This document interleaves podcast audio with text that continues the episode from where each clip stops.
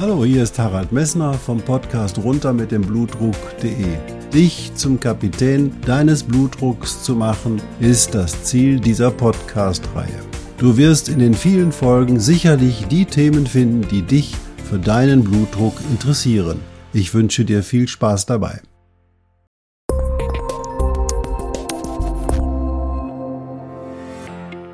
Hallo, hier spricht wieder Harald Messner vom Podcast runter mit dem Blutdruck.de. Schön, dass du eingeschaltet hast. Heute habe ich einen ganz besonderen Gast bei mir und das ist die Christina. Die unterhält sich natürlich Corona-mäßig über Zoom mit mir und sie wird dir erzählen, was sie ganz Tolles mit ihrem Blutdruck gemacht hat, was sie erreicht hat und was für eine tolle Idee sich daraus entwickelt hat. Ich wünsche dir viel Spaß dabei.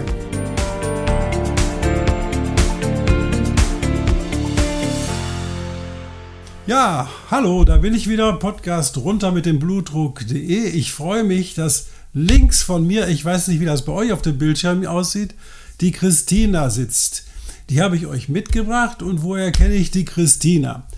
Die Christina habe ich auf einem Seminar vom Christian Bischof, einem Online-Seminar kennengelernt und sie hat mich mit ihrer Lebensgeschichte so fasziniert, dass ich dir eigentlich ähm, die Christina nicht vorenthalten wollte. Und die Christina war so super nett und hat sich bereit erklärt, mit mir diesen Podcast zu machen. Christina, ich möchte nicht so viel labern. Erzähl, erzähl du, stell dich mal bitte kurz vor, damit wir wissen oder damit der Hörer weiß, mit wem er es zu tun hat. Ja, erstmal vielen Dank, dass ich bei dir dabei sein darf. Ganz, ganz spannendes Thema. Ähm, ich bin Christina Heinrich, bin 32 Jahre alt Mama einer sechsjährigen Tochter und ähm, heute bin ich Ernährungsfachberatung und ähm, ja, Gründerin meines eigenen Unternehmens. Komme aus Hamm in Westfalen und äh, ja, meine größte Leidenschaft ist mittlerweile ähm, die Liebe zum Laufsport. Das war auch nicht immer so. Aber darüber wollen wir ja heute auch mal sprechen, habe ich gedacht. Ja, genau, super. Christina, ganz herzlichen Dank, dass du dich vorgestellt hast. Du hast ja auch offensichtlich, du weißt, dass der Podcast hier um den hohen Blutdruck geht und du hast offensichtlich auch Erfahrung mit dem hohen Blutdruck. Wann ist denn der hohe Blutdruck zum ersten Mal in dein Leben getreten? Ähm, in der Schwangerschaft mit meiner Tochter 2014. Ähm, da war ich gerade mal 26 und ähm, hatte bei einer Körpergröße von 1,58, als ich in die Schwangerschaft gegangen bin, schon ein gewisses Übergewicht mit 89 Kilo, aber zum Ende in der Schwangerschaft mit 110 Kilo auch so das allerhöchste Gewicht erreicht, genau. Und ähm, ja, innerhalb der Schwangerschaft stellte man dann bei einer Vorsorgeuntersuchung fest, ähm, dass da einfach ein erhöhter Blutdruck ist, der im Grenzbereich zum Normalen ist. Also es war schon erhöht wo man halt einfach darüber nachdenken musste, ob man äh, eine Medikation gibt. Und die Gynäkologin hat sich auch dafür entschieden. Und ähm, ja, als die Gynäkologin das aussprach, war das für mich ein wahrer Schlüsselmoment, wo ich gedacht habe, nein, du bist 26 Jahre alt, du nimmst keine Blutdrucksenker, das geht gar nicht. Ähm, und habe dann aber auch direkt dagegen gesteuert. Also das war so das erste Mal, wo ich ähm, wirklich mit dem erhöhten Blutdruck in äh, ja, in Kontakt kam, würde ich behaupten. Ne? Wie hast du denn dagegen gesteuert? Wie kann man denn das machen? Erzähl das mal. Ja, also man bekommt nie, also als Frau, die im Übergewichtsbereich sich bewegt, bekommt man, glaube ich, nie in seinem ganzen Leben so häufig wie in der Schwangerschaft auch gespiegelt, dass man zu viel Gewicht hat. also das war auch so, die Schwangerschaft, das zog sich durch die ganze Schwangerschaft durch. Als man in die Schwangerschaft ging und ähm, wieder raus, hatte man immer dieses, ja, sie sind ja auch zu schwer. Ja, das CTG können wir nicht so gut machen, weil sie sind zu schwer. Und ähm, so zog es sich immer irgendwie durch. Und ähm, als dann diese Aussage kam, ja, sie haben einen erhöhten Blutdruck, hier ist Ihr Rezept, gehen Sie mal in die Apotheke und holen sich die Tabletten, habe ich gesagt, nein, stopp. Ähm, und habe Rücksprache mit meiner damaligen äh, Hebamme gehalten, die ähm, ja dann direkt auf eine gesunde und regelmäßige Ernährung verwies und auf genug Bewegung und hat gesagt, das kriegen wir schon so in den Griff. Also sie hat mir cool. da erstmal so ja alternativ Mut gemacht und hat gesagt, dann beobachten wir das und du misst das auch regelmäßig. Also hat das Ganze auch gut begleitet und äh, so konnte man dann quasi schon ab ja das ab Runden, dass es keine Medikation brauchte. Ne? Das äh, erstmal innerhalb der Schwangerschaft schon so ein bisschen in Anführungsstrichen, sagt man in NRW ja, der Ball flach gehalten werden konnte. Und dann ist die, die Entbindung war aber normal und das Kind ist auch gesund, nehme ich mal an. Ja, ja, ja. Ja, wie alt ist deine Tochter jetzt? Die ist jetzt Oder sechs, so. genau. ja, also die ist jetzt, ja, eine, eine, Tochter, genau. Die ist jetzt sechs. Also die Schwangerschaft war bis äh, zur Entbindung ganz normal. Ähm, Antonia ist dann auch per Kaiserschnitt zur Welt gekommen, also Notkaiserschnitt in Vollnarkose, so wie sich das keine Mutter wünscht, aber es war nicht dem Blutdruck, sondern meinem schiefen Becken geschuldet. Und trotzdem geht's dem Kind gut und man muss das Positive daran sehen. Also ähm, da ist alles gut gegangen. Super. Da bist du auch froh. Ja, auf jeden Fall. Ah, super. Und was ist denn dann passiert? Ist dann der hohe Blutdruck noch da gewesen, als du entbunden hattest, oder war der weg? Der war äh, tatsächlich auch schon innerhalb der Schwangerschaft wieder runtergegangen, aufgrund dessen, Super. dass ich mich da viel bewegt habe, wenig Salz mhm. gegessen habe. Also ich neige auch immer dazu, äh, zu salzhaltig zu essen. Und das war so das erste. Also Chips, Tüte Chips beim Fernsehen. Ach ja, Weinchen, ne? Aber ähm, ja, das war so das, was worauf die Hebamme halt verwies, dass sie sagte, ähm, ja, du achtest jetzt mal darauf, dass du so salzarm wie irgendwie geht äh, isst. Und das habe ich dann auch gemacht. Also das war so für mich auf jeden Fall einer der Wege. Und ich bin dann halt regelmäßig spazieren gegangen, schon in der Schwangerschaft. Und das hat das Ganze halt auch immer irgendwie in Bewegung gebracht. Ne?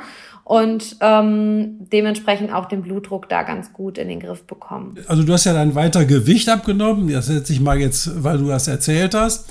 Ähm, hast du da irgendwie dir so ein Zielgewicht genommen zuerst oder hast du gesagt, ich mache jetzt erstmal und dann gucke ich, wie weit ich komme? Oder wie war das? Also tatsächlich in der Schwangerschaft habe ich gar nicht angefangen, irgendwas an Gewicht abzunehmen. Also das war so da auch noch gar nicht so das Hauptthema, aber so mit der ähm, Entbindung meiner Tochter änderte sich alles. Und wenn ich sage alles, dann änderte sich auch alles. ähm, also ich hatte schon so während der Schwangerschaft einen Moment, in dem ich gedacht habe, nein, so willst du auch nicht mehr sein. Und ähm, da sagte man mir so, in ihrer Größe führen wir hier nichts. Also es ist genauso schön wie beim Gynäkologen, dass man hat, dass man da zu dick ist, dass man da das CTG nicht gut machen kann und dass das ja eh alles ganz, ganz schrecklich ist. Ähm, dementsprechend war so dieser Moment gekommen und für mich war in dem Moment einfach klar, wenn das Kind gesund auf der Welt ist, dann greifst du das Thema Gewicht auch an. Also das war so dieser Moment, wo ich gesagt habe, so willst du nicht mehr sein und äh, meine Tochter ist im August 2014 geboren und ähm, ab November 2014 habe ich dann schon mal so angefangen, spazieren zu gehen. Also ich habe es immer schön betitelt, als ich gehe laufen. ähm, aber es waren so drei Kilometer in über 40 Minuten. Also es war ein ganz gemütlicher Spaziergang. Ähm, steigerte sich dann aber immer weiter und ähm, Anfang 2015, also war meine Tochter gerade mal vier Monate alt, habe ich dann auch dieses Gewichtsthema in Angriff genommen und habe gesagt, so, ähm, wir wollten im Oktober 2015 kirchlich heiraten und da habe ich gesagt, so, da heiratest du in Kleidergröße 38, das ist dein Ziel. Und oh. da haben alle gesagt, hey, du hast ja eine Diätkarriere hinter dir. Also es war halt schon so. Und das zieht sich schon so durch mein ganzes Leben, dass Ernährung und Gewicht immer ein Thema waren. Ne? Und deswegen auch das Umfeld dann immer gesagt hat, ja, du äh, nimm mal fünf Kilo ab, das ist ja schon ganz sinnvoll. Und ähm, ja, das habe ich dann auch gemacht. Aber ähm, tatsächlich ist es so, dass ich ähm, ja, dann quasi 2015 auch angefangen habe, zur Ernährungsberatung zu gehen, ähm, ja, die im Nachgang gesehen sehr staubig und sehr langweilig war. ähm, aber ich habe gedacht, nein, du musst da jetzt was verändern, egal, es gibt jetzt keine Ausreden mehr, raus aus dieser Komfortzone und äh, rein ins Wachstum, du musst dich da verändern. Und ja, dann habe ich quasi mit äh, meinen 27 Jahren meine Diätkarriere an den Nagel gehangen, meine Ernährung umgestellt also man muss ganz klar Kannst sagen. Kannst du genau sagen, was du gemacht hast? Hm? Ich habe ähm, bis dato immer so in so einem diätischen Denken gelebt. Also habe mir ganz viele Dinge verboten, habe auf gewisse Nährstoffe verzichtet und durch die Ernährungsberatung war es dann für mich ganz klar, ähm, das soll nachhaltig sein. Also wenn ich jetzt was verändere, dann nachhaltig. Da wollte ich auch meiner Tochter ein gutes Vorbild sein und keine Shakes trinken und keine Punkte zählen oder irgendetwas tun, sondern ich wollte halt ganz klar langfristig was verändern und habe dann einfach den Fokus auf Regelmäßigkeit gelegt und halt aus, auf Ausgewogenheit. Ne? Also in der Ernährung, auch die ich heute selber praktiziere, ähm, sind Kohlenhydrate, Eiweiß und Fette erlaubt und es ist auch okay, am, am Wochenende einen Wein und eine Pizza, äh, einen Wein zu trinken und eine Pizza zu essen. Aber man muss da halt auch wieder in die Bahn finden. Also man muss einfach das gesunde Maß finden und ähm, das ist auch so das, was es ausmacht und das ist auch das, was meine Abnahme ausgemacht hat. Ne? Also was so wie zwischen Genuss und Gewohnheit so unterschieden, dass du sagst, ey, ich nehme jetzt Punkte, wo ich genießen kann ja. Und die anderen Punkte, das lasse ich dann nicht zur Gewohnheit werden, sondern ich Krankenkasse ist beim Genuss, ne? Genau, also der Genuss stand da, steht da schon ganz klar im Fokus und das, was ich begriffen habe während meiner eigenen Abnahme, war einfach, ähm, dass ich gar nicht wenig an Ernährungsbewusstsein hatte. Also ich konnte schon ganz klar benennen, was ist gesund und was ist nicht gesund, aber dass dieses Konstrukt von Ernährungswissen, was ich hatte, einfach so durch durchgeschaukelt war. Also ich sage immer liebevoll in meiner heutigen Arbeit, das ist wie so ein Bücherregal, ähm, was man hat und man hat von allem ein gewisses Wissen, aber ähm, das ist Wissen ist nicht sortiert und ähm, hm. das, was die Ernährungsberatung damals bei mir gut gemacht hat, war einfach dieses Wissen zu strukturieren und zu sortieren und auszusortieren, was nicht mehr nötig ist. Und äh, damit quasi hat die mir den Weg geebnet. Ne? Also super. War, war das ganz, ganz ehrlich? War das bei einer Krankenkasse oder wo war das, diese Ernährungsberatung? Ja, das war eine, eine Ökotrophologin. Nichts gegen meine Kolleginnen, die da in dem Bereich arbeiten, um Gottes Willen. Aber ähm, die machen einen guten Job. Tatsächlich wurde diese Frau von der Krankenkasse finanziert und äh, ja. auch da hingestellt. Ne? Also, also genau. Mhm. Gut, wie viel hast du abgenommen? Ich habe 42 Kilo abgenommen. Wow, Wumms. Herzlichen Glückwunsch. Also das Danke. Muss man sagen, offensichtlich hat dein Konzept gezogen. Ja. Und du hast noch nebenbei was gemacht, und das hat mich so besonders fasziniert. Du bist also von No Sports zu Mega Sports geworden. Ja, Vielleicht willst du da mal was zu erzählen? Ja, so viel wie ich abgenommen habe, so viel Kilometer kann ich auch laufen, sage ich heute immer so schön.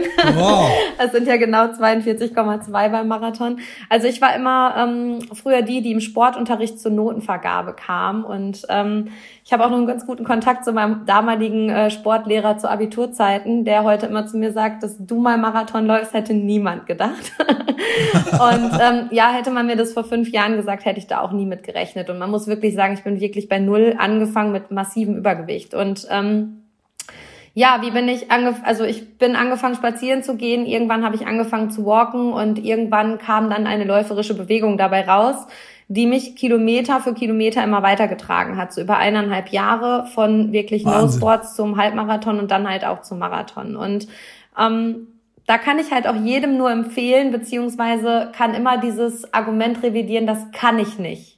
Und ich sage jedem Menschen, der mir begegnet, wenn du keinen Bandscheibenvorfall hast oder irgendein Knieproblem, dann kannst du Marathon. Punkt. Das ist eine Sache der Vorstellungskraft. Und ähm, ja, ich habe mich Kilometer für Kilometer einfach auf den Weg gemacht und bin immer weitergelaufen. Und ähm, das wird manchmal auch von Kollegen im sportlichen Bereich, mit denen ich zusammenarbeite, bemängelt. Die sagen ja, du kannst ja nicht ohne Trainingsplan für einen Marathon trainieren. Und ähm, da sind wir auch wieder genauso bei diesem Thema Blutdruck ich vertraue da einfach ganz derbe auf meinen Körper. Also ähm, ich höre da einfach auf mich und wenn ich das Gefühl habe, heute kannst du 15 Kilometer laufen, dann laufe ich auf 15 Kilometer. Ich glaube ganz, ganz klar, dass der Körper einem immer signalisiert, was geht und was nicht geht. Und ähm, dass es da nicht hilft, irgendwelchen Plänen hinterher zu laufen. Dem einen oder anderen gibt das sicherlich einen Leitfaden, gar keine Frage. Mir persönlich macht das nur Druck und ähm, ich höre da einfach viel, viel mehr auf meine Intuition und äh, irgendwie auf mein Bauchgefühl. Ne? Genau. Ne? Das ist genau, das ist so entscheidend. Ich glaube, wenn man, du hast zwei ganz tolle Sachen gesagt, die, die muss ich einfach wiederholen. Wenn man sich was vorstellen kann, dann kann man es auch erreichen, finde ich super wichtig. Zweite Sache ist, ich mache das in meinem eigenen Tempo. Wenn du von, ich sage das mal, von hier nach also ich wohne an der Ostsee, bis nach Hamm laufen willst, dann kannst du nicht das in einem Tag schaffen. Aber du kannst anfangen zu laufen und irgendwann bist du in Lübeck und irgendwann bist du dann in Bremen und irgendwann kommst du in Hamm an. Deswegen ist es genau das, was du hier vermittelst, dass nämlich der Wille, das Ziel zu schaffen und sich vorzustellen können, du kannst es auch erreichen, bringt dich dazu. Da braucht man dann keinen Trainingsplan, wenn man sich dann immer auf den Bauchgefühl hört, auch nicht überfordert. Ja, total. Also das ist halt so das, was ich immer verfolge. Vorstellungskraft schafft Wirklichkeit. Ne? Das, was du gerade gesagt hast, alles, was ich mir in meinem Kopf vorstellen kann, kann ich auch erreichen. Und ähm, das war auch tatsächlich so. Als ich meinen ersten Marathon gelaufen bin, war das vier Wochen nach der Trennung von meinem Mann. Also es hat auch nicht nur positive Seiten mitgebracht, dass die Frau so viel abgenommen hat. Aber ähm, mein Umfeld hat halt zu mir gesagt, du kannst auf keinen Fall Marathon rennen, du bist gerade mitten im Umzug und es gibt gerade wichtigere Dinge zu tun, bist du denn irre? Und für mich war das aber einfach so ganz klar. Also ich bin ähm, in Köln an den Start gegangen beim Köln-Marathon und ähm, mir war ganz klar, ich werde über diesen roten Teppich am Kölner Dom einlaufen, komme, was wolle. Ne? Also und ähm, ich muss auch sagen, der Weg zum Ziel beim Marathon ist auch viel, viel prägender als das Erlebnis am Ende über die Ziellinie zu laufen. Also dieses Finish ist so, ja, okay, das i-Tüpfelchen. Aber der Weg in das Ziel eines Marathons ist jedes Mal aufs Neue herausfordernd, spannend und ein ganz anderer als letztes Jahr und äh, nächstes Jahr. Und da, das hat immer so diese Magie des Marathons für mich. Und dann sagen viele ja einmal Marathon, nie wieder Marathon. Und für mich ist es aber immer wieder die Herausforderung, auch am Laufen zu bleiben. Also der Marathon ist halt schon irgendwie für alle Läufer immer so das Nonplusultra-Ziel. Für mich ist es mein Jahresziel. Also ähm, ich sage mal, ich gehe, stehe regelmäßig morgens um fünf Uhr auf, um laufen zu gehen. Aber einfach darum, weil ich ja weiß, warum ich das tue. Also auch da steht ja wieder ein Weg hinter. Ne? Und ähm, von daher sage ich halt häufig auch einfach, ähm, der Weg zum Ziel ist viel wertvoller als ein Ziel zu erreichen. Also das Ziel ist zwar schön, aber der Weg dahin ist das Wertige, was es ausmacht und was auch Menschen dabei prägt, dass sie dahin kommen. Und ich glaube, ähm, das ist in der Ernährung ein ganz, ganz wichtiges Thema. Super, also Weg zum Ziel, das ist ja das so in meiner Generation, die so in der Zeit groß geworden sind, als die Hippies so gab, da ist der Begriff Existenzialismus in dieser Situation gefallen. Ne? Das heißt, du bist nicht dafür da, dass du ein Ziel erreichst, sondern du musst dafür da, dass du dich auf den Weg machst und du weißt nicht, wo du ankommst. Und eigentlich, das ist das Verrückte an der Nummer. Wir sind jetzt in einem Zeitalter, wo wir in das Wassermann-Zeitalter übertreten und in dem Wassermann-Zeitalter verlassen wir den Steinbock und wir gehen in das Netzwerken rein. Wir gehen erstmal hin und machen den und genießen den Weg und fahren mit dem Weg in die Zukunft und genau. wissen nicht, was die Zukunft uns sagt. Das hast du ganz toll gesagt. Super. Aber du hast daraus noch eine Geschäftsidee entwickelt und das macht mich ja, mich ja ganz fantastisch gefunden. Erzähl mal. Dass ich diesen Weg mal zu meinem heutigen Beruf oder äh, mache, beziehungsweise durch meinen persönlichen Weg auch sicherlich irgendwie, nicht irgendwie, sondern meine Berufung finde. Menschen, die mir begegnen in meiner Arbeit, sagen häufig so, das machst du nicht, weil das dein Job ist, weil du dein Geld damit verdienst, sondern du liebst, was du tust und das ist deine Berufung. Und ich glaube, das ist das Wertvollste, was ein Mensch erreichen kann, dass er das, was er jeden Tag tut, nicht als seine ja, als seinen Job bezeichnet, mit dem er immer sein Geld verdient und äh, sein Haus bezahlen kann und seine Miete bezahlen kann und genug im Kühlschrank hat, sondern ähm, für mich ist das, was ich heute tue, einfach meine Berufung und ähm, ich arbeite heute als Ernährungs- und Mentalcoach, also ähm, habe meine, meinen eigenen Weg zu meinem Job gemacht und ähm, ja, habe ein Unternehmen gegründet, was Schlüsselmoment heißt. Wie ich es ja vorhin gesagt habe, ähm, habe ich gesagt, in Ihrer Größe führen wir hier nichts. Oder hier ist Ihr Rezept, nehmen Sie mal die Blutdrucktabletten. Das waren jeweils Schlüsselmomente. Und ich finde, es ist nichts bezeichnender, als das Unternehmen dann auch so zu nennen. Beziehungsweise bin ich immer der festen Überzeugung, dass jeder, der sich auf den Weg macht, auch einen gewissen Schlüsselmoment für sich braucht, damit er was verändert. Ne? Der Mensch braucht erst so diesen Erfahrungswert, dieses, oh, jetzt muss aber was passieren. Und dann handeln Menschen häufig auch. Und ähm, aufgrund meiner eigenen Erfahrungen kombiniere ich in meinem, meiner eigenen Tätigkeit im Ernährungsbereich und halt auch im Mentalbereich ähm, die Themen halt Ernährungswissenschaft mit Ernährungspsychologie. Weil ich glaube halt ganz, ganz häufig, dass, also glaube ich nicht nur, bin ich der festen Überzeugung, Menschen, die Übergewicht haben, die wissen, wie sie sich ernähren müssen. Und Menschen, die Bluthochdruck haben, wissen auch, wie sie sich ernähren müssen. Aber ähm, sie kriegen ihre Emotionen nicht in den, in den Griff gut, haben ein emotional gesteuertes Essverhalten. Geht's mir gut, geht's mir schlecht, war der Tag toll, ähm, belohne ich mich. Also so ein gewisses Belohnungssystem, was dahinter hängt. Und ähm, Dementsprechend muss man da die Wurzel ergründen. Und deswegen kombinieren wir in dem Unternehmen, was ich gegründet habe, Ernährungsbewusstsein mit Ernährungspsychologie und äh, holen Menschen einfach individuell da ab, wo sie stehen. Also wir haben kein Konzept für die breite Masse entwickelt. Also ich würde behaupten, bei uns kann jeder starten. Aber ähm, die Individualität und das nahe am Teilnehmer arbeiten ist mir ganz, ganz wichtig. Und mir ist zum Beispiel auch wichtig, zu wissen, wer kommt zu mir in die Kursstunde, welcher Mensch ist das, wie heißt der, was bewegt den, ne? Also persönlicher zu arbeiten als andere Konzepte des Cool. Was erklären wir mal, was ist denn Ernährungspsychologie? Also, das ist so für mich und vielleicht auch für den Hörer erstmal ja. ähm, so eine Sache, ja, ich trinke gern mein Glas Wein, das gebe ich zu, worauf ich übrigens jetzt schon seit Januar verzichtet habe, seit dem 1.1. Das ist schon wieder ja, der Verzicht, ne? Dann kommt schon wieder. Schon, nein, nein, nein, nein. Also das Verrückte ist, ich sage dir ganz ehrlich, es ist jetzt gar kein Verzicht mehr.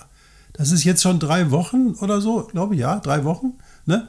Und die Psyche braucht 21 bis 28 Tage, bis sie das abgespeichert hat. Deswegen wollte ich dir die sagen, erzähl mal, was eine Ernährungspsychologie ist. Ich sage immer, also ist auch ein Beispiel einer Kollegin von mir, was ich sehr bildlich finde. Sie sagt halt immer, wenn du ähm, Kopfschmerzen hast und eine Kopfschmerztablette nimmst, sind deine Kopfschmerzen weg.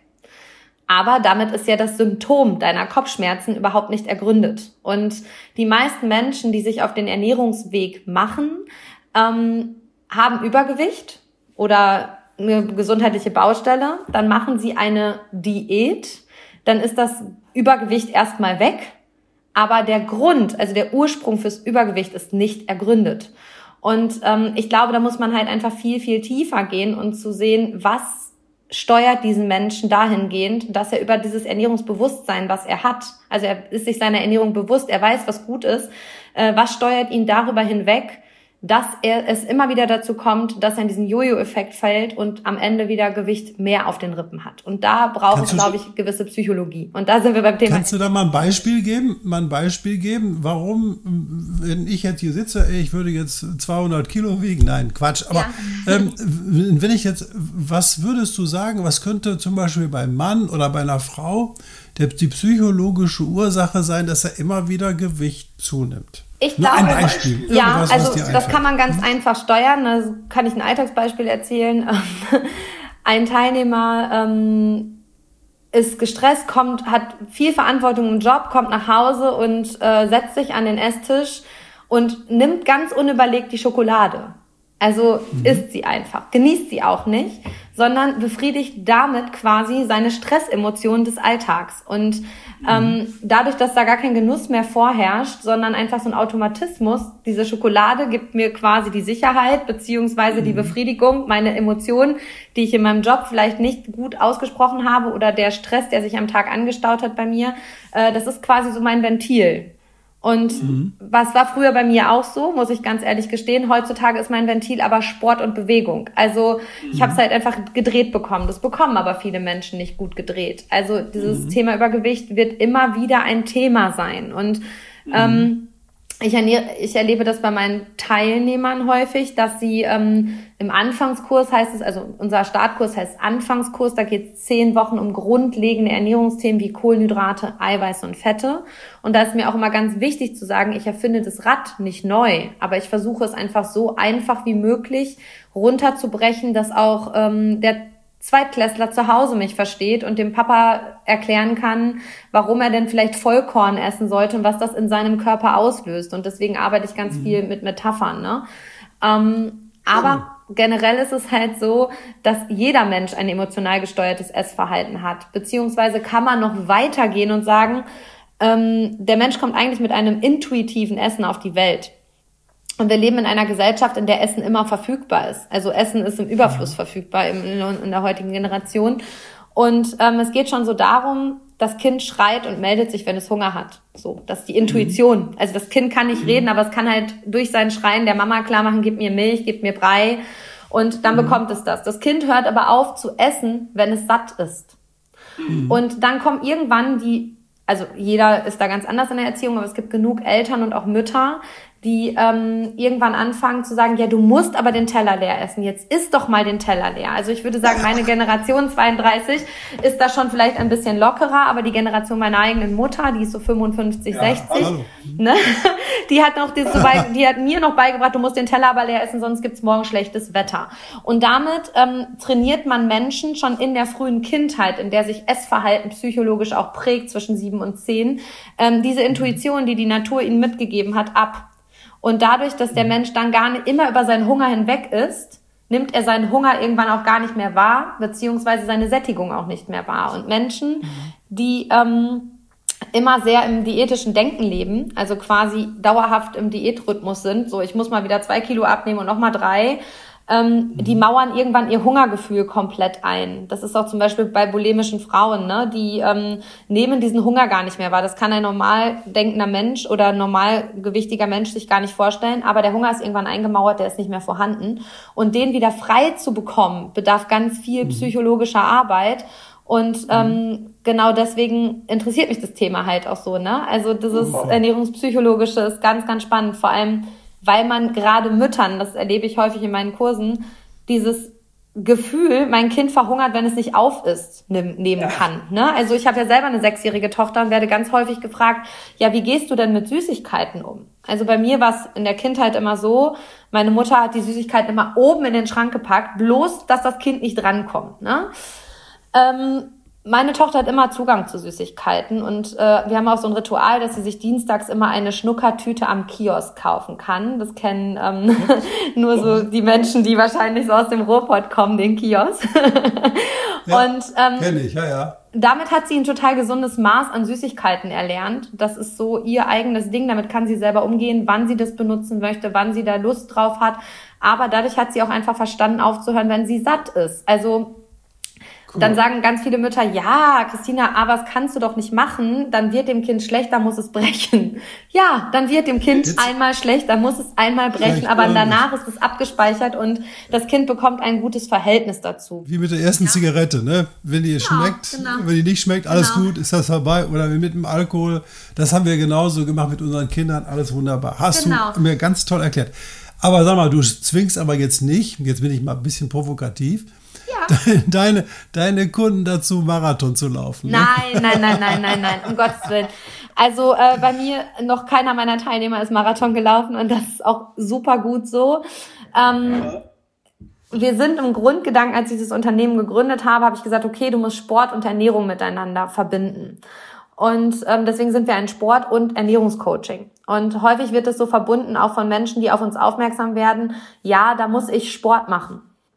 Und ähm, ich bringe da immer so schön die Metapher in den Fokus, gerade jetzt in der frühen Jahreszeit des Jahres, wo alle losstarten wollen und 2021 ihr Leben verändern wollen, fangen sie an, Sport und Ernährung gleichzeitig in Angriff zu nehmen. Und ähm, für mich ist es immer so, als wenn du mit zwei Boxern gleichzeitig in den Ringkampf gehst, da kannst du nur verlieren. Und ähm, dementsprechend ist es mir immer so wichtig, dass man erstmal im Ernährungsbereich gut auf die Strecke kommt weil der Körper auch da intuitiv ganz klar ab einem gewissen Punkt signalisiert, beweg dich. Also das kann ich aus meiner eigenen Erfahrung auch spiegeln. Ich habe erst meine Ernährung in den Griff bekommen und damit, mit dem, dass auch die, die Kilos gefallen sind, war mir ganz klar, jetzt habe ich Bock, mich zu bewegen. Und je weniger ich gewogen habe, desto mehr Lust hatte ich auf Bewegung. Und ähm, heute ist es aus meinem Leben gar nicht mehr wegzudenken. Aber hätte ich beides so fokussiert, du musst äh, dem Trainingsplan des Halbmarathons nachgehen und bitte auch noch 20 Kilo abnehmen, äh, wäre das nicht gut gegangen. Und ähm, da ist mein Appell an jeden, dass er erstmal versucht, einen guten Ernährungsweg einzuschlagen. Und wenn er da einfach das Gefühl hat, er ist da auf einer guten Strecke, dann kommt der Sport komplett intuitiv von allein. Du bist ein tolles Beispiel. Sag mal, wie coacht ihr denn die Leute jetzt in den Corona-Zeiten? Machst du mit denen solche Calls und sagst oder machst du mit denen Online-Veranstaltungen und wie, wie bringst du die Leute dazu, dass sie sozusagen ihren Popo vom Stuhl erheben und einmal eine Runde um den Block drehen? Also aktuell ist es so, ähm, dass wir den Januar-Kursblock zum Beispiel auch in der Präsenz geplant hatten. Aufgrund der letzten die Erfahrung im letzten Jahr, also der Corona-Pandemie, die ja nun mal auch uns da schon begleitet hat, ist es so, dass wir umgeschwenkt sind in Webinare. Ähm, der Teilnehmer hat bei uns also immer die Möglichkeit, online dabei zu sein. Und das ne, wird auch super angenommen, tatsächlich auch mittlerweile stadtübergreifend. Ähm, wenn er aber halt aus unserer Heimatstadt kommt, in der wir hier auch Kurse anbieten, ähm, kann er quasi präsent vor Ort kommen. Aktuell im harten Lockdown natürlich überhaupt mal gar nicht.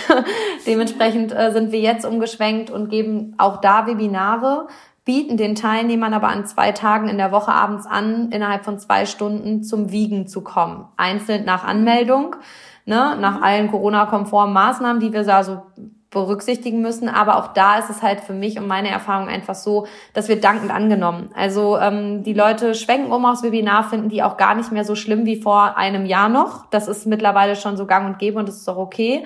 Ähm, aber die lieben schon diesen direkten Kontakt halt noch. Ne? Und ähm, wenn wir Teilnehmer haben, die von weiter weg kommen, machen wir da halt einfach einen Anruf oder die rufen uns an, die rufen mal zurück.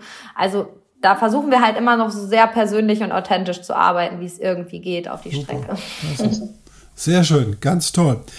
Wenn du jetzt so guckst, ähm, ich, wenn man darüber denkt, was würdest du jetzt dem, der jetzt hier mit da sitzt und sich über seinen hohen Blutdruck informieren will, für drei schöne Tipps mitgeben kannst, die er, wenn er sozusagen in die Fahrt kommen soll, und ich will das jetzt aus eigener Sache mal ganz klar reden, wenn du 10 Kilo abnimmst, dann nimmst du auch 10 Millimeter Blutdruck systolisch ab, was eine ganze Menge ist. Das ist mehr als eine Pille. Ja. Deswegen sage ich mal so ganz, es wäre also wirklich eine gute Nummer, wenn du zumindest so drei entscheidende Tipps für dich, die für dich halt wichtig sind, mal dem Hörer nochmal äh, präsentieren könntest. Ja, also das, was mich ja auch sehr geprägt hat und das, was ich bei Teilnehmern immer beobachte, ist, auf sich und seinen Körper zu achten. Ne? Bei allem Alltagsstress immer so sich nicht aus dem Fokus zu verlieren ähm, und nicht erst dann zu lernen, wenn es weh tut. Also nicht erst dann zu lernen, wenn der Punkt gekommen ist. Also der Mensch lernt immer nur durch Schmerz ähm, oder wenn es ihn was kostet, sondern einfach zu sagen, okay, warum sollte ich, ich, warum, also diese Warum-Frage sich zu stellen, warum sollte ich mich auf den Weg machen, warum sollte ich was verändern? Und da kann man, glaube ich, ganz individuelle Antworten drauf finden und jeder wird für sich persönlich eine Antwort finden und die werden nicht identisch sein, wenn man die miteinander vergleicht, aber zu hinterfragen, wie wichtig bin ich mir selber und warum sollte ich mich auf den Weg machen? Und vielleicht muss man sogar noch nicht mal abnehmen. Es gibt ja auch Menschen, die im Normalgewicht einfach auch schon einen erhöhten Blutdruck haben. Aber auch da kann man mit einer gesunden und ausgewogenen, regelmäßigen Ernährung absolut gegensteuern. Also das ist so das Erste, auf sich selber zu achten. Ähm, dann verfallen viele Menschen in so eine starre Haltung, wenn sie auf einmal eine Diagnose bekommen. Und sei es hoher Blutdruck, sei es Diabetes, ähm, ich nenne das immer liebevoll Schockstarre, ähm, und nehmen das als Strafe wahr und nehmen das so, dass unbedingt ähm, das konnte ja wieder nur mir passieren, also verfallen in so eine in Anführungsstrichen Opferrolle. Und ich sage dann halt immer, versuch wahrzunehmen, welche Botschaft das Leben dir damit geben will und wo du vielleicht gerade einfach auch die Möglichkeit hast, anzusetzen. Also ähm, wenn du einen erhöhten Blutdruck hast, was läuft gerade schief und hinterfrage das Ganze und seht auch diese Erkrankung als Chance. Also wir bei uns im Unternehmen nennen auch diese Vorerkrankungen, die Teilnehmer mitbringen, niemals Vorerkrankungen Erkrankung. Wir nennen sie immer liebevoll das Reisegepäck. Also jeder bringt bei uns ein Reisegepäck mit und wir gucken uns das gemeinsam an und packen dann halt einfach nötiges Werkzeug für den Ernährungsalltag da rein, wie man quasi mit diesem Reisegepäck, was man schon mitgebracht hat, einfach auch umgehen kann. Also das ist so, dass man auch eine Erkrankung, ein Reisegepäck als Chance sieht und nicht als Strafe. Das ist so für mich ähm, der Punkt für mich war das ein absoluter Neuanfang. Also da kann ich eben nur Mut machen zu sagen, als mit 27 die gute Gynäkologin zu mir gesagt hat, hier ist ihr Rezept, gehen Sie sich Blutdrucktabletten kaufen. Da folgte nur noch die Kleidverkäuferin, die sagte, in ihrer Größe führen wir hier nichts. Und im Nachgang waren das die wertvollsten Begegnungen meines Lebens. Also man muss das einfach positiv sehen. Mhm. Dann ist es so, in Bewegung kommen oder in Bewegung bleiben und äh, dabei ist das Tempo auch vollkommen egal. Die meisten Menschen rennen los und sagen, unter fünf Kilometer brauche ich ja nicht nach Hause kommen, das lohnt sich ja gar nicht. Und dann sage ich immer, nein, geh in deinem Tempo los und ähm, komm wieder nach Hause, wenn du quasi kannst und dafür kein Sauerstoffzelt brauchst, sondern immer noch gut atmen kannst. Ne? Und ähm, da bringe ich in meinen Teilnehmern immer das Beispiel bei, wenn du im Januar einen Kilometer laufen kannst und dich Monat für Monat um einen einzigen Kilometer nur äh, steigerst, schaffst du es in einem Jahr zwölf Kilometer spazieren zu gehen, zu walken oder auch zu laufen. Hab das einfach im Fokus, dass diese Konsequenz, die du an den Tag legst, deinen Misserfolg einfach komplett ausschließt. Also das ist so für mich auch Konsequenz verhindert Misserfolg. ist ja auch ähm, genau so einer der Sprüche, die mich da immer begleiten. Ne? Und ähm, du bist du und das ist auch gut so. Also du kannst dich nicht mit deiner Nachbarin vergleichen und äh, auch da mein Tipp, wenn man anfangen will, in die Bewegung zu kommen. Viele brauchen die feste Verabredung, aber ähm, gerade am Anfang ist es, glaube ich, erstmal wichtig, da auf sich und sein Tempo zu achten und gar nicht ähm, sich da auch wieder direkt in diesen Wettkampf zu begeben. Die Nachbarin, äh, Tante Erna, drei Straßen weiter, ist aber viel schneller als ich. Ja, da ist die, die Motivation ja schon wieder vorprogrammiert. Das lassen wir ja, mal besser bleiben. Ne? Also mhm. jeder macht sich auf seine Strecke. Und ja, klar Ziele setzen, aber mein Ziel war es auch nie 42 Kilometer abzunehmen und nie zwei, nie einen Marathon zu laufen. Das war von Anfang an niemals mein Ziel und das Ziel wäre, glaube ich, auch zum Scheitern verurteilt gewesen, hätte ich es mir zum Anfang gesetzt. Und da glaube ich, ist es viel, viel wichtiger, dass man ähm, sich kleine Schritte setzt und sagt, ja, ich laufe jetzt einen Kilometer und dann laufe ich zwei und dann drei und dann steigern wir das liebevoll. Das beobachte ich auch häufig bei Teilnehmern, die dann irgendwann sagen, ey, hättest du mir vor einem Jahr gesagt, dass ich morgens um fünf Uhr aus meinem Bett springe und mich mit zwei anderen Frauen zum Laufen treffe, hätte ich dir einen Vogel gezeigt, aber es ist super. Also ich starte viel energiegeladener in den Tag und ähm, man muss es wiederholen, damit man es irgendwann auch mag. Das ist wie mit dem Wein, auf den du drei Wochen verzichtet hast, dann ist es quasi auch gar nicht mehr schlimm, beziehungsweise fühlt sich gar nicht mehr irgendwie nach Verzicht an. Und genauso kann sich Sport auch nach drei Wochen gar nicht mehr schlimm anfühlen, sondern zu einer neuen Gewohnheit werden. Und ähm, von daher sich auf die Strecke machen, nicht stehen bleiben. Stehen bleiben ist äh, Stillstand. Das wollen wir nicht. Stagn Stagnation, das ist das richtige Wort. Dann kommt genau. man nicht weiter und in unserer Zeit ist das, wäre das eine Katastrophe. Genau. Christina, du hast meinen Hörern oder unseren gemeinsamen Hörern hammer viel erzählt. Ganz toll und danke. hast das richtig super gemacht. Ich danke dir recht herzlich. Und äh, lieber Hörer, ich hoffe, du hast eine Menge mitgenommen von dem, was die Christina dir erzählt hat. Selbst ich habe hier heute noch was gelernt. Das freut mich. Und deswegen danke ich der Christina ganz herzlich und ich denke, ihr werdet Spaß an dem Podcast haben und wenn der Podcast euch gefallen hat, dann würde ich mich freuen, wenn ihr auf äh, Facebook oder auf Apple Podcasts oder bei äh, iTunes, da wird das auch erscheinen, eine positive Bemerkung hinterlässt, dann können noch mehr Leute das hören. Dann nochmal Ganz herzlichen Dank an die Christina und an meinen Sohn Hendrik Messner, der das mit seiner Firma in eine vernünftig hörbare und sehbare Fassung bringt. Vielen Dank und einen schönen Tag wünsche ich euch noch. Tschüss, Christina. Bis dann. Ciao.